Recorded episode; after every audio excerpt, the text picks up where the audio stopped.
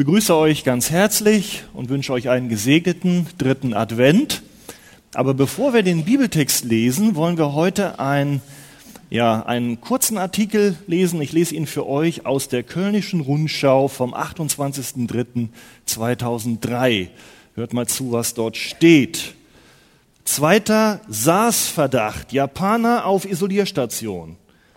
Während der SARS-Verdacht bei dem taiwanesischen Ehepaar aus dem evangelischen Krankenhaus Weiertal weitgehend ausgeräumt ist, wurde gestern ein zweiter Quarantänefall in Köln bekannt.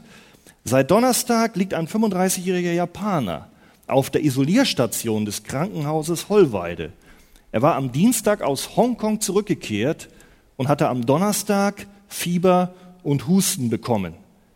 Der Japaner, der in Lindenthal wohnt und als Koch in einem Restaurant arbeitet, hatte schon bei seiner zehntägigen Reise nach Hongkong und Macau grippale Symptome, die aber wieder verschwanden. Im Verlauf des Donnerstags nun traten erneut Beschwerden auf, verschlimmerten sich. Mit 39 Grad Fieber suchte der Mann am späten Nachmittag seinen Hausarzt auf. Der Allgemeinmediziner informierte umgehend das Gesundheitsamt. Dessen stellvertretender Leiter, Dr. Bernhard Schönemann, veranlasste, dass die Feuerwehr den Patienten sofort auf die Infektionsstation brachte. Dort wird der Japaner mit Antibiotika behandelt. Die Ergebnisse der Blutuntersuchungen stehen noch aus. In der Arztpraxis, also wo er hinkam beim Hausarzt, sei der fiebrige Patient sofort isoliert und deshalb nicht mit anderen Patienten in Kontakt gekommen. Mittlerweile wurden die Räume der Praxis geschlossen. Der Arzt selber unterzieht sich einer passiven Selbstkontrolle, indem er täglich Fieber misst und Krankheitsanzeichen sofort meldet. Dasselbe gilt für die Arbeitskollegen. Der Koch war am Mittwoch und Donnerstag noch zur Arbeit gegangen. Auch die Fluggesellschaft und ein Bekannter des Japaners, der mit ihm am Dienstag im Auto von Frankfurt nach Köln fuhr, werden von dem SRS-Verdacht in Kenntnis gesetzt. Vielleicht erinnert ihr euch an eine gewisse Epidemie, die ungefähr vor neun oder zehn Jahren kommend von Hongkong, China, wo sie entstand, eigentlich in wenigen Wochen und Monaten über die ganze Welt ging und Hunderten, ja fast Tausenden das Leben gekostet hat. Nun dürfen wir miteinander aufstehen und lesen einen Text aus 1. Korintherbrief 5, Vers 1 bis 13. Das heißt, das gesamte Kapitel wollen wir uns heute betrachten. Nehmt eure Bibeln dazu und wenn ihr keine habt, holt euch gerne eine da hinten, weil ich nicht chronologisch nachher aufgrund der Menge den ganzen Text durchgehe, sondern immer gezielt strukturell vorgehe. Und es ist gut, wenn ihr den Text auch nachher vor euch habt. 1. Korinther 5, Vers 1. Überhaupt hört man von Unzucht unter euch. Und zwar von einer solchen Unzucht, die selbst unter den Heiden unerhört ist dass nämlich einer die Frau seines Vaters hat. Und ihr seid aufgebläht und hättet doch eher Leid tragen sollen, damit der, welcher diese Tat begangen hat, aus eurer Mitte hinweggetan wird. Denn ich als dem Leid nach abwesend, dem Geist aber anwesend, habe schon, als wäre ich anwesend über den, der dieses auf solche Weise begangen hat, beschlossen, den Betreffenden im Namen unseres Herrn Jesus und nachdem euer und mein Geist sich mit der Kraft von dem Herrn Jesus vereinigt hat, dem Satan zu übergeben, zum Verderben des Fleisches, damit aber der Geist gerettet werde am Tag des Herrn Jesus. Euer Rühmen ist nicht gut. Wisst ihr nicht, dass ein wenig Sauerteig den ganzen Teig durchsäuert? Darum fegt den alten Sauerteig aus, damit ihr ein neuer Teig seid, da ihr ja schon ungesäuert seid.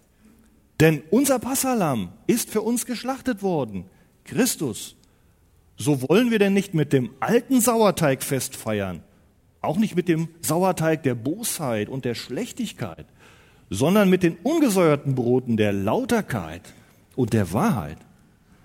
Ich habe euch in dem Brief geschrieben, dass ihr keinen Umgang mit Unzüchtigen haben sollt. Und zwar nicht mit den Unzüchtigen dieser Welt überhaupt, oder den Habsüchtigen und Räubern und Götzendienern. Sonst müsstet ihr ja aus der Welt hinausgehen. Jetzt aber habe ich euch geschrieben, dass ihr keinen Umgang haben sollt mit jemandem, der sich Bruder nennen lässt und dabei ein Unzüchtiger oder Habsüchtiger oder Götzendiener oder Lästerer oder Trinker oder Räuber ist. Mit einem solchen sollt ihr nicht einmal essen. Denn was gehen mich auch die an, die außerhalb der Gemeinde sind, dass ich sie richten sollte? Habt ihr nicht die zu richten, welche drinnen sind? Die aber außerhalb sind, richtet Gott. So tut nun den Bösen aus eurer Mitte hinweg. Das ist das Thema meiner Predigt. So tut den Bösen aus eurer Mitte hinweg. Ihr dürft euch gerne hinsetzen. Vielen Dank. Tut den Bösen aus eurer Mitte hinweg. Oder Untertitel Achtung, Infektionsgefahr. Ihr wisst, wir befinden uns weiter im Korintherbrief und wie ihr heute schon gemerkt habt, die Nöte und Sorgen des Apostels über diese Gemeinde um Korinth, die werden nicht weniger. Die ihr hier gewesen seid die letzten Wochen, wisst ihr in den Kapiteln 1 bis 4, da hatte sich Paulus auch schon mit grundlegenden Problemen befassen müssen, die es dort in der Gemeinde gab. Da gab es ganz grundsätzliche Dinge, die die Gemeinde da nicht verstanden hatte. Sie hielt sich eben nicht ganz zentral an die Botschaft des Kreuzes, an die Weisheit Gottes vom gekreuzigten Christus, sondern sie hielten weiter fest an den Wertmaßstäben ihres griechisch-philosophischen Umfeldes. Sie vertrauten auf sich, auf ihre Redekunst, auf ihre eigenen Leistungen und diese Dinge, die übertrugen sie dann auch in die Gemeinde hinein. Das waren auch dort ihre Ziele und da wetteiferten sie damit. Und das führte natürlich untereinander auch zu Streit und zu Stolz und zu Spannungen. Und wir haben das gehört. Ich bin des Apollos, vielleicht erinnert ihr euch, ich bin des Petrus. Eigentlich ging es ihnen nur um sich selber, um das Hochhalten ihrer eigenen Erkenntnis, um das Durchsetzen ihrer eigenen Meinung, was mit der Heiligen Schrift nichts zu tun hatte. Und darauf bildeten sie sich eine Menge ein, sodass sie stolz und selbstzufrieden waren. Das ist der Zustand der Gemeinde, den Paulus auch hier vorfindet. Sie rangen um Ansehen und Anerkennung von Menschen in der Gesellschaft, nicht um ein Anerkennung und Ansehen bei Gott. Darüber hat Wolfgang gepredigt vor einigen Wochen.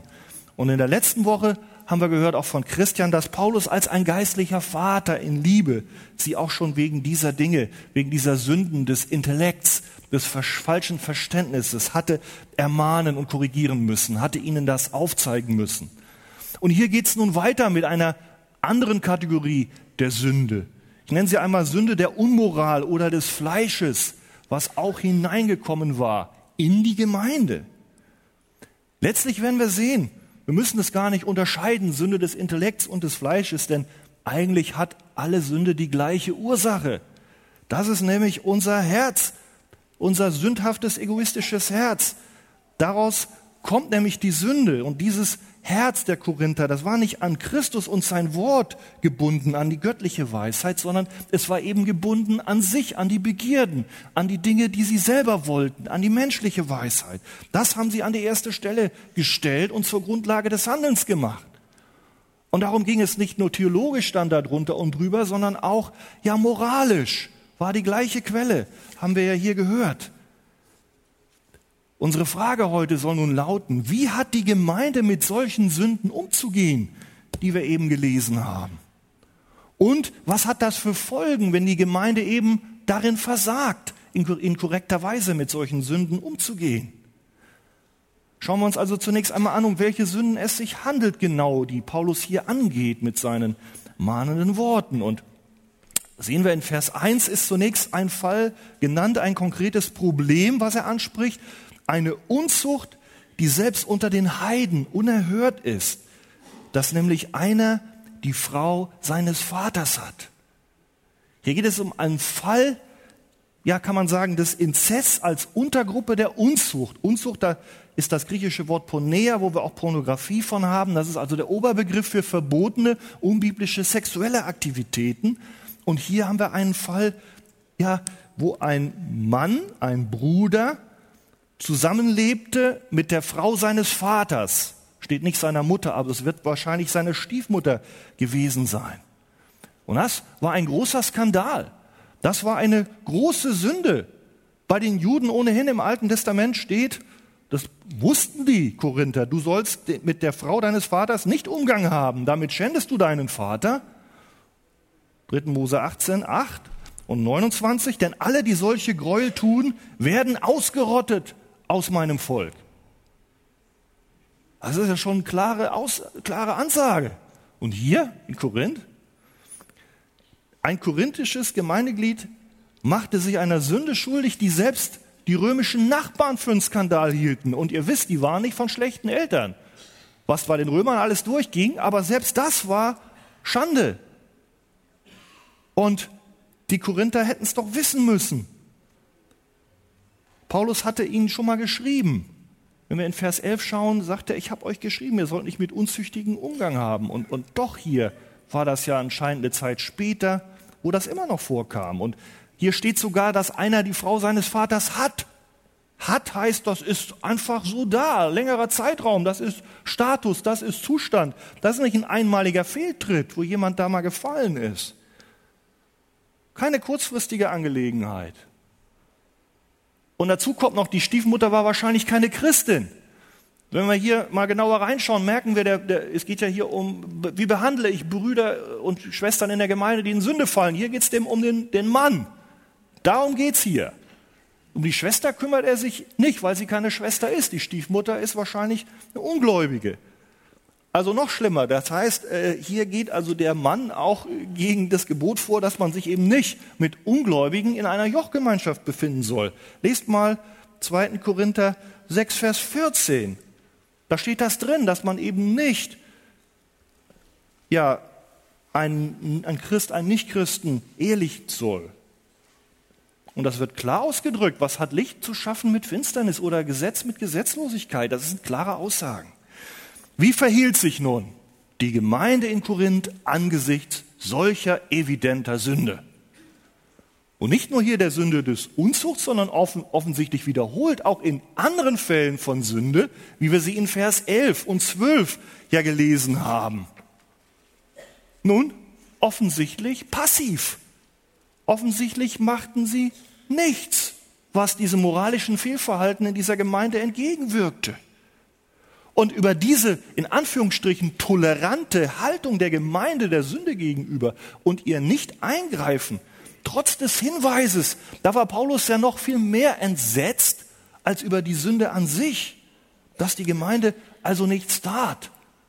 Und nun sagt er in Vers 2, es ist so ein Skandal unter euch, Unzucht, die selbst unter den Heiden man nicht kennt, und ihr seid noch aufgebläht, stolz, und hättet doch eher Leid tragen sollen. Wir sehen, was ich eingangs sagte, dieser Stolz, diese, diese Selbstzufriedenheit, die war immer noch da, die die Gemeinde prägte. Die ist sehr negativ und ungesund. Und diese führte dazu, dass sie dieses große Übel in der Gemeinde aufgrund vielleicht dieser philosophischen Vorstellungen, die sie prägten, eben nicht das Wort vom Kreuz, versuchten sie zu entschuldigen, vernunftmäßig. Oder vielleicht interpretierten sie diese sexuellen Aktivitäten mit dem Inzest auch vielleicht als einen Ausdruck der Aufgeklärtheit, von christlicher Freiheit oder Nachsicht mit Nächstenliebe, der liebt doch die Stiefmutter. Auf jeden Fall wurden sie von ihrem Hochmut geblendet. Sie erkannten gar nicht mehr den wahren Maßstab Gottes. Sie hatten keine Entschuldigung. Paulus, der hat bestimmt, als er mehrere Monate in Korinth war, und das können wir wissen, der war da, hat sie bestimmt unterrichtet über diese moralischen Prinzipien. Und das Alte Testament kannten die auch, den Vers, den ich euch eben gesagt habe. Aber die hielten an ihren eigenen Weisheiten fest. Die achteten den Zeitgeist, das Umfeld mehr als das Wort Gottes. Und herauskam im moralischen Sinne und theologischen Sinne eine Uminterpretation des Wortes Gottes, des biblischen Maßstabes. Eine Verharmlosung von Sünde, gerade im moralischen Bereich. Und es geschah auch noch durch die Gemeindeleitung.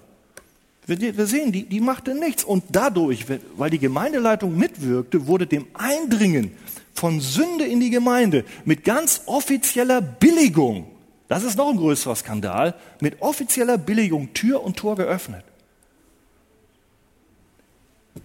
Ja, manche denken schon nach. Ich frage euch, kennen wir das vielleicht auch in heutiger Zeit? Gibt es Parallelen? Ja, ich denke ja, wenn wir uns einmal die über Jahrhunderte gültigen Bewertungen von moralischen Maßstäben anschauen, wie sie beispielsweise gegenüber außerehelichem Geschlechtsverkehr war oder homosexueller Lebensgemeinschaft und Partnerschaft oder Missachtung des lebenslangen Ehebundes. Wenn wir sehen, wie sind Theologen über die Jahrhunderte und Kirchengremien damals mit sowas umgegangen nach der Schrift und wie gehen manche Theologen heute damit um? Ich will nicht sagen nach dem Maßstab der Schrift, aber nach irgendwas. Denkt selber drüber nach. Die Antwort müsst ihr euch selber stellen. John MacArthur sagt, eine Gemeinde, die nicht darunter leidet, dass die Sünde in ihrer Mitte ist und sie infiziert, die befindet sich an der Schwelle einer geistlichen Katastrophe. Man sagt er weiter, wenn wir nicht mehr geschockt sind von der Sünde in unserer Mitte, dann haben wir einen wichtigen Verteidigungsring unseres Glaubens und unserer christlichen Reinheit und Nachfolge verloren. Gott nimmt die Reinheit seiner Gemeinde sehr ernst. Und er gebietet seinen Kindern, die auch ernst zu nehmen und nicht nur dem einzelnen Kind privat zu Hause, sondern auch der gesamten Gemeinde. Und das gilt nicht nur betreffend die Sünden des Inzestes oder Unzuchtsünden, sondern aller Sünden, die wir beispielsweise hier im 1. Korinther 5 aufgeführt finden. Da war genauso Handlungsbedarf angesagt. Da gab es nämlich Habsüchtige, wird da gesagt, in der Korinther Gemeinde. Götzendiener. Kommen wir später noch zu, wenn wir 1. Korinther 10 betrachten. Offensichtlich lästerten auch einige Geschwister, sprachen schlecht über andere, die eine andere Erkenntnis hatten, eine andere Partei, haben wir schon gehört. Also Lästerung. Dann waren da Trinker, Räuber. Der ganze Brief ist voll von einer Bandbreite von Sünden, wo man sich eigentlich fragt, Mensch, die gehören überhaupt nicht rein in die Gemeinde. Offensichtlich ist auch ein Wiedergeborener nicht vor solchen Anfechtungen gefeit, obwohl wir nicht genau wissen, ob alle, die da drinnen waren in der Gemeinde, tatsächlich welche waren, die wiedergeboren sind. Aber zumindest haben sie es proklamiert und deswegen müssen wir sie so behandeln, wenn sie einmal drin sind. Das heißt, auch wir sollten aufpassen, dass wir nicht abrutschen in unsere fleischlichen Lüste. Wir kommen daher doch dazu. Die Gemeinde kann so etwas nicht laufen lassen. Wenn sie sowas laufen lässt, wie hier in Korinth, da fängt die Sünde an zu wuchern. Da fängt sie an, sich auszubreiten. Da besteht eine große Infektionsgefahr. Und wenn sie noch so klein anfängt, für alle anderen in der Gemeinde. Und Paulus ist überzeugt, wenn die Gemeinde nicht handelt, und die Korinther hatten offensichtlich nicht gehandelt, dann wird dies zu großem Schaden für die gesamte Gemeinde führen. Und das erklärt er noch an einem Bild, an einer Illustration. Euer Rühmen ist nicht gut, Vers 6. Wisst ihr nicht, dass ein wenig Sauerteig den ganzen Teig durchsäuert? Darum fegt den alten Sauerteig aus damit ihr ein neuer Teig seid, da ihr ja ungesäuert seid. Dieses Bild vom Sauerteig ist uns vielleicht heute nicht so geläufig, aber vielleicht gibt es einen Bäcker hier, dem vielleicht schon. Äh, ich habe einmal nachgelesen, damals kannten die das, die haben alle selber ihr Brot gebacken in den Familien und da wurde immer am Schluss ein Stück Teig abgerissen und in Wasser aufbewahrt. Und das war dann der Sauerteig und der konnte gären. Und beim nächsten Mal konnte man den als Treibmittel benutzen fürs neue Brot. Und wenn man das dann hatte, dann ging der, wurde der eingeknetet und ging dann ruckzuck durch. Und aus diesem kleinen Teil war nachher das ganze Brot durchsäuert. Und das benutzt Paulus als eine Metapher, ein Bild für Einfluss und in der Heiligen Schrift kommt der Sauerteig immer vor und den Juden war klar, das ist ein Bild nicht für einen guten Einfluss, sondern für einen schlechten. Hütet euch vor dem Sauerteig der Pharisäer, das war die falschen Lehren, ihr Hochmut, ihr Stolz. Der ganze Teig steht hier in dem Bild für die Ortsgemeinde und der Sauerteig steht für die Sünde. Und wenn man es zulässt, dann wird eine kleine Sünde, der Sauerteig, den ganzen Teig durchsetzen und durchsäuern. Und das ist die Natur der Sünde, wenn sie einmal in der Gemeinde ist, zu gären, sich auszubreiten und dann zu vernichten, zu zerstören. Und was denkt ihr, wäre es nicht töricht von den Korinthern, das Zulass, zu meinen, das Zulassen von Sünde bliebe ohne Wirkung, wo ihnen doch gerade der Sauerteig das Gegenteil aufzeigt, dass selbst so ganz kleine, geringfügige Dinge von der Quantität eine unheimliche Wirkung haben. Und hier ist klar, diese Tatsünde der Unzucht und vor allen Dingen dahinter stehende Grundhaltung der Missachtung des Wortes Gottes unter dem Deckmantel von christlicher Freiheit und Liebe und Aufgeklärtheit, das war absolut gefährlich für die Gemeinde. Ich weiß nicht, wer unter euch einen Garten hat. Also ich wohne jetzt da in Quickborn und da haben wir einen Garten. Und da gibt es auch einen Apfelbaum. Der andere hat leider dran glauben müssen, als das Haus gebaut wurde, aber einer ist noch da. Und dann im Oktober, da ist immer Erntezeit und dann wächst er da und auch wenn die Flugzeuge da ab und zu dann die, sag ich mal, die Abgase abpesten, die drüber fahren, immerhin, die Äpfel sehen richtig schön aus, rot und ja, paar Grüne dabei und ja, man kann aber nicht richtig ranklettern, also ich gehe dann immer ran. Dies Jahr hat mein Schwiegervater das gemacht, aber letztes Jahr und versucht die dann zu ernten. Und da oben ist der schönste, ganz oben ist er dann rot und dick und oh, ich komme da nicht ran, ich nehme mir den Pflücker und da komme ich immer noch nicht ran und dann gehe ich dann auf eine Leiter und dann auf den Pflücker und ah, ah, reingefallen. Zum Glück nicht auf den Boden, ich habe ihn. Gucke ich rauf, so ein boah, groß, rot, ah, aber angestochen an einer Stelle. Oh, nur ein bisschen, aber nur ein bisschen faul ist er habe ich eine Kiste mit Äpfeln, da liegen alle anderen drin, die sind nicht so groß, die sind ein bisschen grüner. Oh Mann, der ist doch so toll. Irgendwie, der pff, kannst du doch noch essen, ne? Wer legt ihn rein in die Kiste, in die Mitte, in den Eimer von euch? Oh, damit wir Vorrat haben über den ganzen Winter. Oktober geerntet, das hält ja. Ne? Boskop so November, Dezember, Januar. Ah, und im Januar will ich einen Apfel holen. Ne? Wie sehen die aus, die anderen? Was denkt ihr? Wer macht das? Keiner käme auf den Gedanken, das zu machen. Denken wir an einen Krebsverdacht. Wenn ein Tumor entdeckt wird bei einem Patienten, da vergeuden wir nicht die Zeit, sondern man, man geht zum Arzt, man schneidet den raus, dass er nicht andere Körperteile befällt. Und dann macht man noch eine Chemo hinterher, und, um sicher zu gehen, dass auch wirklich die, die, das weg ist. Und auch unser Eingangsbeispiel hat gezeigt, wie konsequent und sorgfältig wir doch bei einem gefährlichen Krankheitskeim umgehen müssen. Oder er wird sich in katastrophaler Weise ausbreiten, wie ein Flächenbrand. Andi hat mal gepredigt, da heißt, hat er gesagt, ein Tropfen Öl reicht aus, um 1000 Liter bestes Trinkwasser zu verseuchen. Ich weiß nicht, ob das stimmt, aber Andi ist ein Chemiker. Da fragt ihn. Gutes Beispiel. Ein wenig Sauerteig reicht aus und der ganze Teig wird durchsäuert. Und darum gibt es nur eine Konsequenz Darum fegt den alten Sauerteig aus, damit ihr ein neuer Teig seid, denn unser Passalam ist für uns geschlachtet worden, Christus. Das ist interessant. Hier ist vom Passalam die Rede. Was hat nun der Sauerteig oder vielmehr der fehlende Sauerteig mit dem Passafest und dem Passalam zu tun?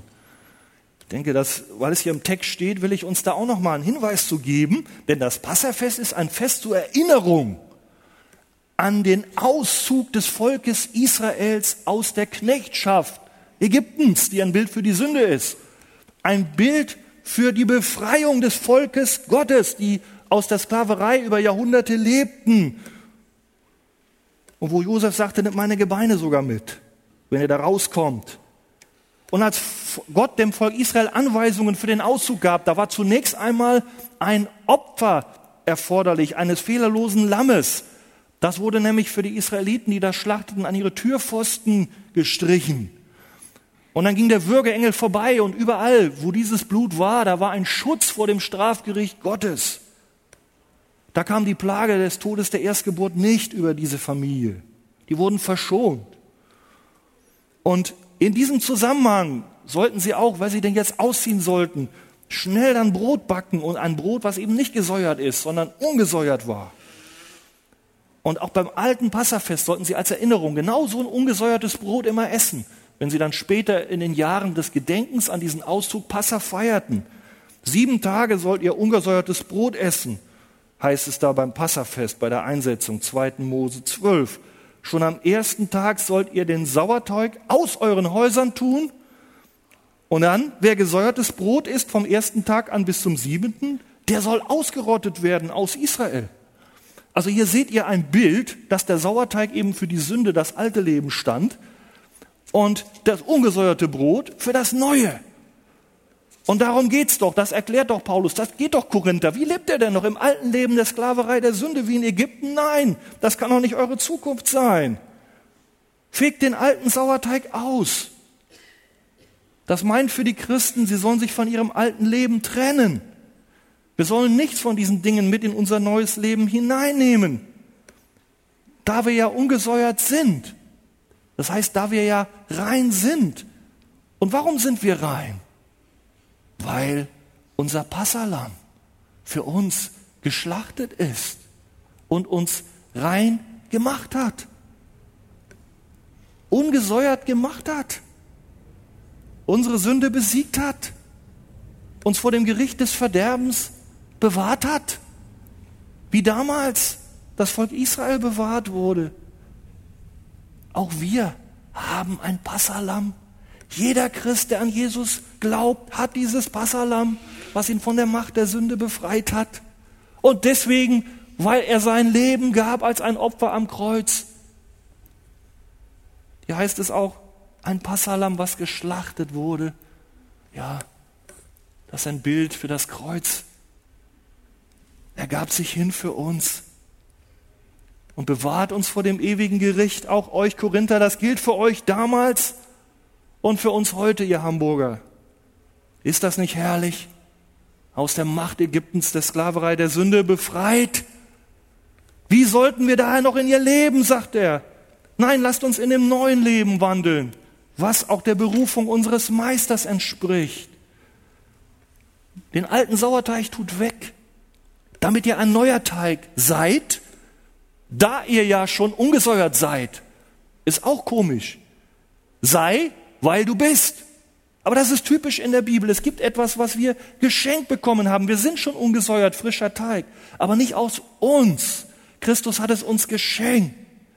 Und nun gilt es in der Kraft des Heiligen Geistes auch darin zu wandeln. Nicht als Christ fleischlich sich vom, ja, von dem alten Natur ja immer wieder in die Sünde aufs Glatteis führen zu lassen, sondern es gilt in dieser geschenkten Gerechtigkeit zu wandeln. Das ist eine Daueraufgabe, wie uns auch Paulus im Galaterbrief erklärt. Ein Kampf, ein Überwinden, in dieser Reinheit auch zu leben. Das ist unsere Berufung. Wir haben auch die neue Natur und wir haben die Kraft des Heiligen Geistes. Und so muss es gehen für uns heute und auch für die Korinther damals. Da sollen wir eben ein Fest feiern, ein Passafest, nicht mit Ritualen, dass wir da immer schöne Symbole und Geschichten machen, sondern es ist ein tägliches Fest des Opfers, der Hingabe. Das ist unser Passafest, ein Leben in Hingabe, in Reinheit, in Abkehr von der Sünde. Hier spricht es von Lauterkeit und Wahrheit, so sollen wir Fest feiern. Das heißt, ein beständiges Fest durch Hingabe unseres Leibes und dadurch sollen wir Gott preisen und ehren. Das erklärt er hier den Korinthern. Er hat ihnen jetzt verdeutlicht, dass anhand dieses geschlachteten Lammes, dieses Sühnopfers, es gerade nicht die Konsequenz ist, dass er ihnen die Freiheit zum Sündigen einräumt. Das war die Theologie der Welt, die christliche Freiheit. Wir können jetzt auch irgendwo, ja, ist aus Liebe alles machen. Nee, gerade nicht. Sondern er verschafft ihnen nicht die Freiheit zum Sündigen, sondern er ist geschlachtet, um uns von der Sünde zu befreien. Sagt ihr Amen? Deswegen müssen auch wir als Gläubige alles dafür tun, die Sünde abzulegen, zu leben, wie er es für uns bestimmt hat. Und jetzt, da macht Paulus weiter, zweitens auch anderen Gläubigen dazu verhelfen, dies zu tun. Und das ist spannend, das Thema, worum es hier geht, Menschen zurechtzuhelfen, ist nicht eine Aufgabe von einem Pastor nur, nicht die Aufgabe von Ältesten, sondern von dir und mir, allen. Da kommen wir noch zu. Wenn das nicht passiert, ist höchste Infektionsgefahr gegeben. Durch die Duldung dieser Zustände wird der gesamte Leib Christi mit antigöttlichem Leben durchsetzt, wie der Sauerteig es auch tun würde. Und auch dem Sünder würde durch ein Nichtstun überhaupt nicht geholfen. Darum muss er mit seiner Sünde auch konfrontiert werden. Und dann als letzter Schritt zu seinem eigenen Besten und zum Schutz der Gemeinde auch notfalls aus dieser entfernt werden, wenn er nicht Buße tut. Das nennt die Bibel Gemeindezucht. Und damit wollen wir uns jetzt im letzten Abschnitt noch befassen. Gemeindezucht. Was meint das? Das ist ja ein Aufruf, den Paulus hier ja macht. Tut den Bösen aus eurer Mitte hinweg. Das ist jetzt hier so ein Fall, wo das mal ausgeübt wird, wo dieser Schritt jetzt erforderlich ist. Thema Gemeindezucht. Uh, was für ein Wort. Kirchenzucht, Gemeindezucht. Das ist bei vielen überhaupt nicht beliebt und auch in kirchlichen Kreisen heute überhaupt nicht populär. Mag man das früher auch missbraucht und übertrieben zu haben. Beispielsweise, äh, ich will ja keine Kirche nennen, aber es gab es auch im, im Mittelalter oder in Auseinandersetzungen. Aber heute fehlt das völlig. Und das zu Unrecht, wie viele bibelgläubige Theologen auch betonen. Und so ist es eigentlich ein, ein, ein, ja, eine große Schar von evangelikalen, bekannten Predigern, die ihr kennt, die sagen, man kann erst dann von einer biblischen Gemeinde sprechen nach der Heiligen Schrift, wenn dort auch eine Gemeindezucht vorkommt im entsprechenden Sinne und nicht vorkommt in einer Gemeinde, weil die Spaß am Strafen hat, sondern weil das der biblische Befund ist, was dazugehört zu einer richtigen Gemeinde. Und ihr kennt ja vielleicht den bekannten Theologen Martin Lloyd Jones, den nehme ich nun mal als Sprecher für diese Gruppe, wozu auch Calvin und viele andere gehören. Er sagt, es gibt drei Hauptkennzeichen biblischer Gemeinde. Das erste ist die Verkündigung des Wortes Gottes. Das ist die Hauptaufgabe der Kirche. Die Kirche wurde zu diesem Zweck geschaffen und ins Dasein gerufen. Dann, das zweite Kennzeichen der Kirche ist die rechte Verwaltung der Sakramente.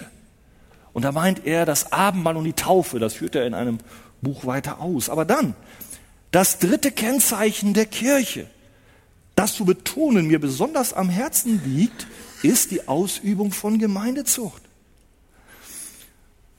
Einige Ausführungen und dann ein Satz, wenn ich gebeten würde zu erklären, warum es so ist, dass die Kirche heute sich in einem solch prekären Zustand befindet, dann müsste ich tatsächlich sagen, dass der letztlich ausschlaggebende Grund dafür die mangelhafte Ausübung von Gemeindezucht ist.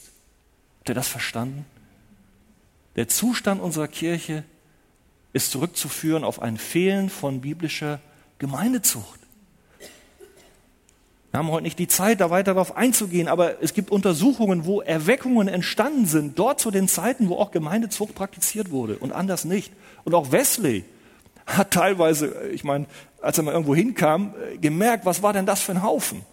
Dann hat er eine Woche gepredigt und mit den Leuten Gespräche geführt und nachher waren von 600 Gliedern nur noch 300 in der Gemeinde.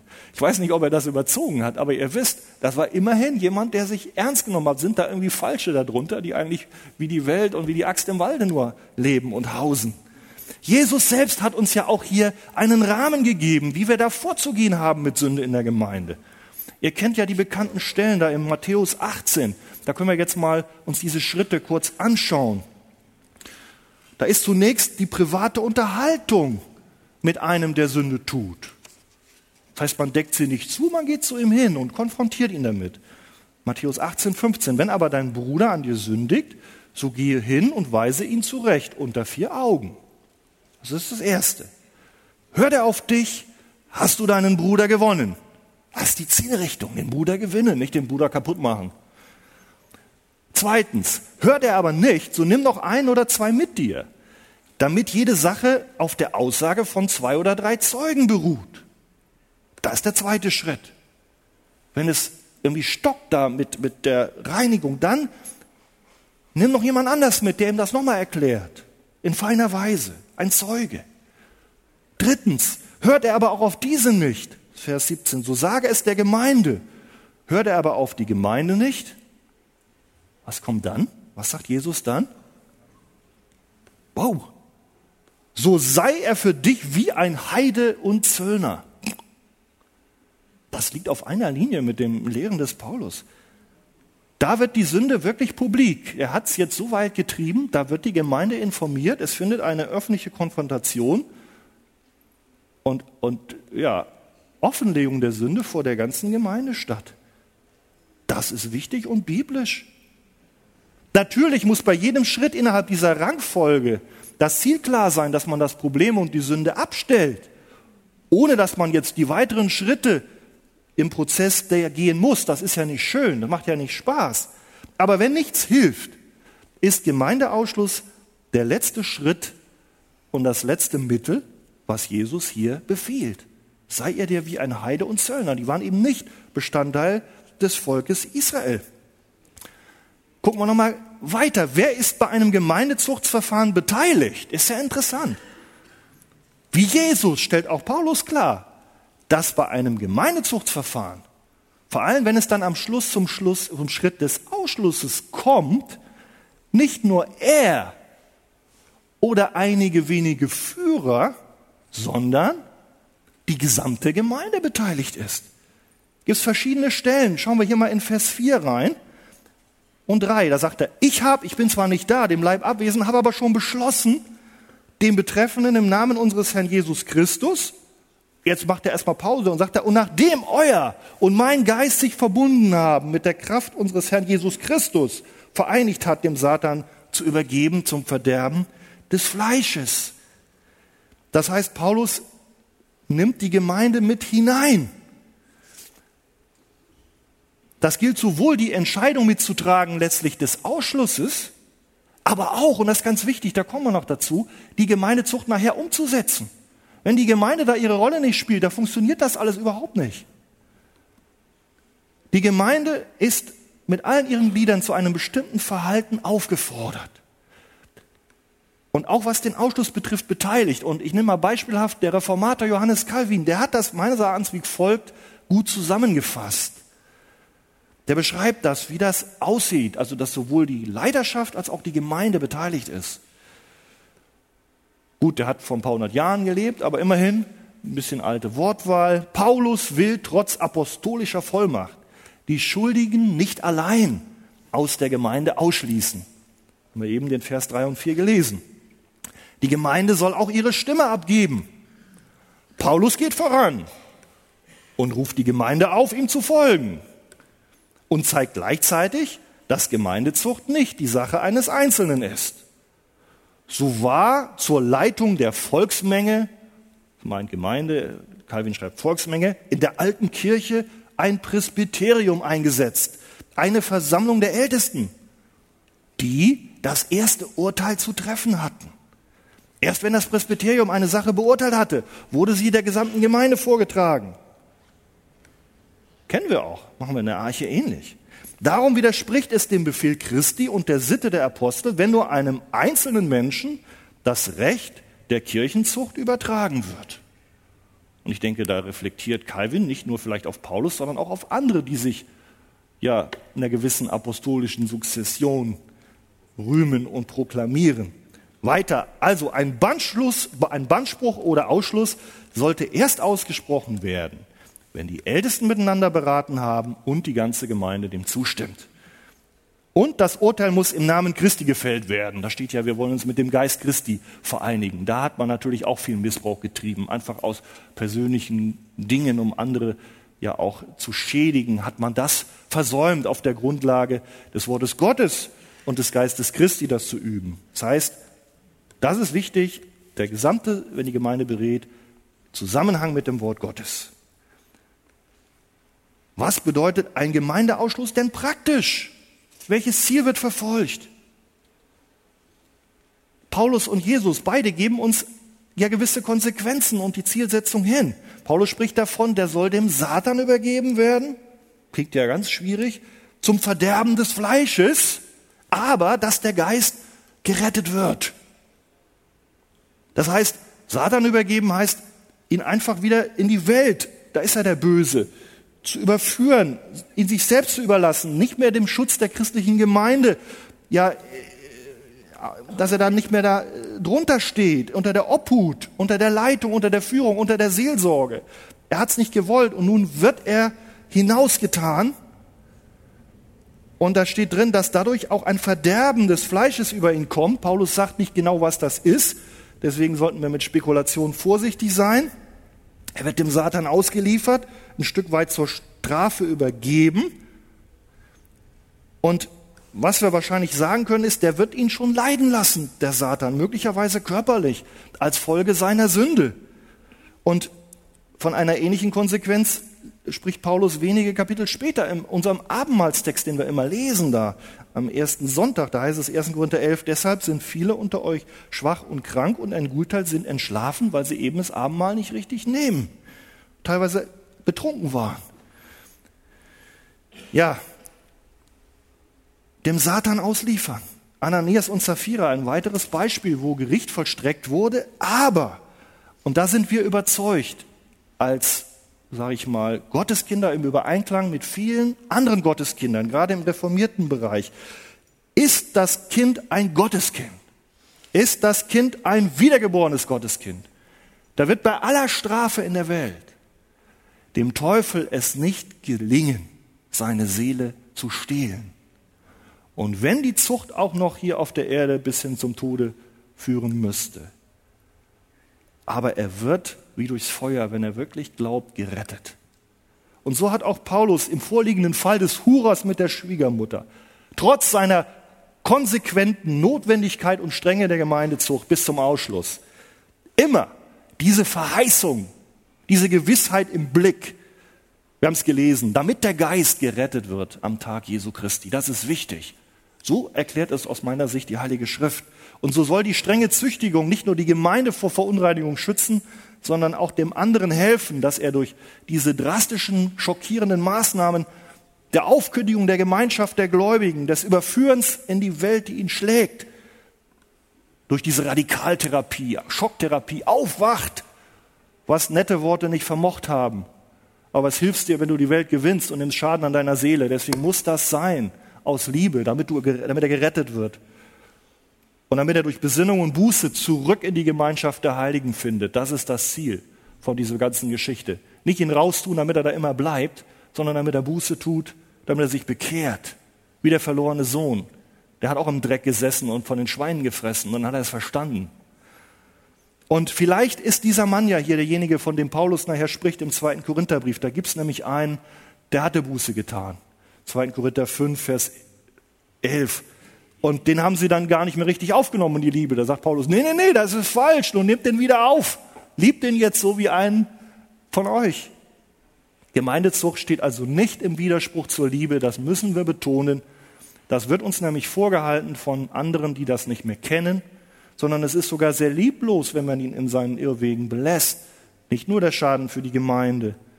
Und, und, und, und äh, der Schreiber des Hebräerbriefs sagt ja auch, wenn der Herr lieb hat, was macht er? Den lässt er laufen, den lässt er sündigen. Nee, den züchtigt er als Sohn. Bist du ein Sohn? Bist du eine Tochter? Wollen wir als Gemeinde nach diesen Prinzipien leben, auch wenn die heute ein bisschen, weiß ich nicht, überholt ist nichts, was in der Bibel steht. Auch nicht altmodisch. Es gibt nun richtig oder falsch über alle Jahrhunderte. Wie weit muss die Gemeindezucht gehen, die die Gemeinde tun muss dem unbußfertigen Glied gegenüber? Da heißt es Vers 9 hier im Text, ich habe in dem Brief geschrieben, dass ihr keinen Umgang mit den Unzüchtigen haben sollt, und zwar nicht mit den Unzüchtigen dieser Welt überhaupt, sonst müsstet ihr ja aus der Welt hinausgehen, denn was gehen mich die an, die außerhalb der Gemeinde sind? So weit mal. Ein wichtiger Punkt. Wir haben nicht die Aufgabe, die zu richten, die schon außerhalb der Gemeinde sind, die Ungläubigen. Ich weiß nicht, ob nicht die, äh, in der Kirchenhistorie sowas auch mal versucht wurde. Sondern hier sehen wir, die richterliche Verantwortlichkeit der Gemeinde ist auf ihre Mitglieder bezogen. Um die Sünden der Ungläubigen wird sich Gott schon selbst kümmern. Und ich kann euch sagen, in der Tat wird dieses Kümmern Gottes um die Sünden der Ungläubigen nicht schön sein für die. Deren Schicksal ist schon so schlimm, dass du und ich es nicht mehr nötig haben, deren Qualen noch durch unser Gericht was hinzuzufügen. Umgekehrt sollten wir diese Gnade predigen, die wir doch selber erfahren haben, und sie zu Christus führen, in Liebe, in Dienen, im Vorbild. Das ist unsere Aufgabe, den Außenstehenden ein Zeugnis zu sein und Licht und Salz, aber nicht sie zu richten.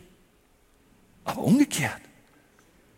Unsere Aufgabe ist es, die zur Verantwortung zu ziehen, die in der Gemeinde sind und sündigen, die sich Brüder nennen, die, den Anspruch, die in Anspruch nehmen, Christen zu sein und gleichzeitig sich nicht von der Sünde trennen. Da legt die Heilige Schrift uns allen, auch dir, sehr wohl eine Aufgabe der Verantwortungsübernahme und Disziplinierung auf. Habt keinen Umgang mit den Unzüchtigen. 1. Korinther 5, 9 haben wir gehört. Wörtlich vermischt euch nicht. Verkehrt nicht mit jemandem, vertraulich, der so lebt und den die Gemeinde dann auch hinaustut. Und das sagt Paulus auch hier in dem Fall, 1. Korinther 5, 13. In diesen Sünden, die hier benannt werden, tut den Bösen aus eurer Mitte hinweg. Hier waren die anderen Stufen schon Erfolg oder nicht mehr sinnvoll. Hier war, hier brannte also alles lichterloh. Hier war die Stufe des Ausschlusses erforderlich. Und ein Bruder, der sich in offenkundiger Sünde befindet, darf nicht in der Gemeinde geduldet werden. Denn dadurch wird der Ernst der Sünde verharmlost und trägt zur Infizierung der gesamten Gemeinde bei. Und wenn wir es hier sehen, ist es eine Aufkündigung der Gemeinschaft, durch die diese Menschen und Brüder hingewiesen werden müssen auf die Schwere ihrer Sünde. Vers 11, habt mit den unzüchtigen, habgierigen Trinkern, Götzendienern, Lästerern und Räubern keine Tischgemeinschaft. Wohlgemerkt, wenn sie sich als Christen ausgeben. Ansonsten hat Jesus natürlich mit den Zöllnern und Sündern gegessen. Aber hat sich nicht kompromittieren lassen. In der Stelle heißt es auch, ist ganz wichtig, ich bin gekommen, die Sünder zu rufen und nicht die Gerechten. Es ging also darum, die zu gewinnen fürs Evangelium und nicht sich zu assimilieren und im Grunde in der Sünde mitzumachen. Das müssen wir unterscheiden. Also die behandeln wir anders. Aber hier steht das so, ich fühle mich herausgefordert. Mit diesen Leuten, die diese Sünde gemacht haben und ausgeschlossen sind, habt keine Tischgemeinschaft. Wer vom von der Gemeinschaft ausgeschlossen ist und vom Abendmahl, der soll auch nicht an den Tischen der Gläubigen mit essen, so als ob nichts geschehen wäre. Jesus sagt, wie sieht denn das praktisch jetzt aus? Wir haben eben gelesen, hört er aber auf die Gemeinde nicht, so sei er für dich wie ein Heide und Zöllner. Der Heide und Zöllner ist von diesen Gemeinschaftsrechten ausgeschlossen, wenn er nicht Buße tut. Ich denke, wir können nicht im Detail alle Dinge besprechen. Was bedeutet das, wenn jemand ausgeschlossen ist? Da gibt es auch unterschiedliche Ansätze. Bedeutet das in der Praxis, dass er nun gar nicht mehr in die Gemeinde kommen darf, an keiner Versammlung teilnehmen darf, wenn er unbußfertig ist, dass sämtlicher Kontakt zu anderen Gläubigen verboten ist, keine Gottesdienstbesuche, Gemeindeaktivität, Bibelstunde, Gottesdienst, Hauskreis, gesellige Zusammenkünfte. Da kann man drüber reden, dass er durch diese Strafe in einen Schock versetzt wird. Das mag manchmal so sinnvoll sein. Andererseits kann man auch so überlegen, das müssen wir dann auch später nochmal beraten, Matthäus 15, 17, wie heißt denn das, sei er euch wie ein Heide und Zöllner? Soll man dann den vermeintlich Gläubigen wie einen Ungläubigen behandeln? Das heißt, man lässt ihn nur nicht zum Abendmahl zu oder zu solchen Gemeinschaften der Gläubigen, aber weil wir ihn hier evangelisieren wollen, laden wir den genauso wie den Ungläubigen ein zum Chorkonzert. Aber da darf es nicht so sein, dass die Gemeinde dann plötzlich tut, als wäre alles wieder gut und ihn freundschaftlich umarmt. Das kann auf keinen Fall sein. Denn es muss eine Distanz sein wegen dieser schweren Sünde. Das sind wichtige Fragen, liebe Gemeinde. Wir können in den Hauskreisen vertiefen. Lässt sich noch so viel zum Thema Gemeindezucht sagen. Wir haben ja hier den Bereich der sündigen Lebensführung gemeint. Es gibt einen großen anderen Bereich, wo Gemeindezucht gefordert ist. Das ist der Bereich falscher Lehre. Das Beispiel mal Römer 16, 17. Da heißt es, dass man sich abwenden soll von Menschen und Brüdern, die entgegen der Lehre, die ihr gelernt habt, Parteiungen und Streitereien und Ärgernisse anrichten, also auch dort ein Hinaustun. Zwei Dinge möchte ich aber noch betonen zum Schluss. Das ist wichtig für uns alle, die wir heute zugehört haben. Erstens, keiner in der Gemeinde ist perfekt. Alle sind wir Sünder und haben Fehler und Unzulänglichkeiten. Irgendwie hat mal jemand gesagt, sind wir als Gemeinde wie ein Krankenhaus. Das ist für die, die begriffen haben, dass sie krank sind. Und so sagt es ja Jesus, ich bin gekommen, nicht die Gesunden zu rufen, sondern die Kranken. Und du hast begriffen, du bist todkrank. Du gehst ewig verloren. Wir sind krank, aber wir haben Jesus, dem Passalam, dem Erretter, vertraut. Er ist der Herr des Lebens. Und deswegen wollen wir auch so sein, wie Gott uns haben möchte, auch wenn wir versagen. Und diejenigen, die sich ihrer Sünden schon bewusst sind, aber nach Rechtschaffenheit hungern, die sollen natürlich nicht ausgeschlossen werden, wenn sie mal fallen, sondern nur der, der beharrlich und widersetzt und ja unbußfertig sündigt, immer weiter, obwohl mit ihm gesprochen worden ist, nach all diesen Dingen, die ich erwähnt habe. Und letztens, wenn dann ein von Gemeindezucht betroffener Bruder oder Schwester ausgeschlossen ist, dann ist er immer noch ein Bruder und darf niemals verachtet werden, auch wenn er unbußfertig ist. Denn unser Mitwirken ist letztlich eine Hilfe aus Liebe, ihn wieder zurechtzubringen und nicht ein abschließendes Urteil. Und das ist unser Gebet für die Menschen, die mal hier waren und die manchmal ja auch schon vorher gehen, wenn so ein Verfahren anläufig ist. Wir kommen ja meistens gar nicht so weit, dass wir das dann in der Gemeinde abschließend besprechen, weil die dann vorher merken, wo es lang geht und dann die Gemeinde verlassen, sich eigentlich der Zucht entziehen. Wenn aber jemand Buße tut, so darfst du ihm und ich ihm, ja musst du ihm und ich ihm mit Freuden vergeben.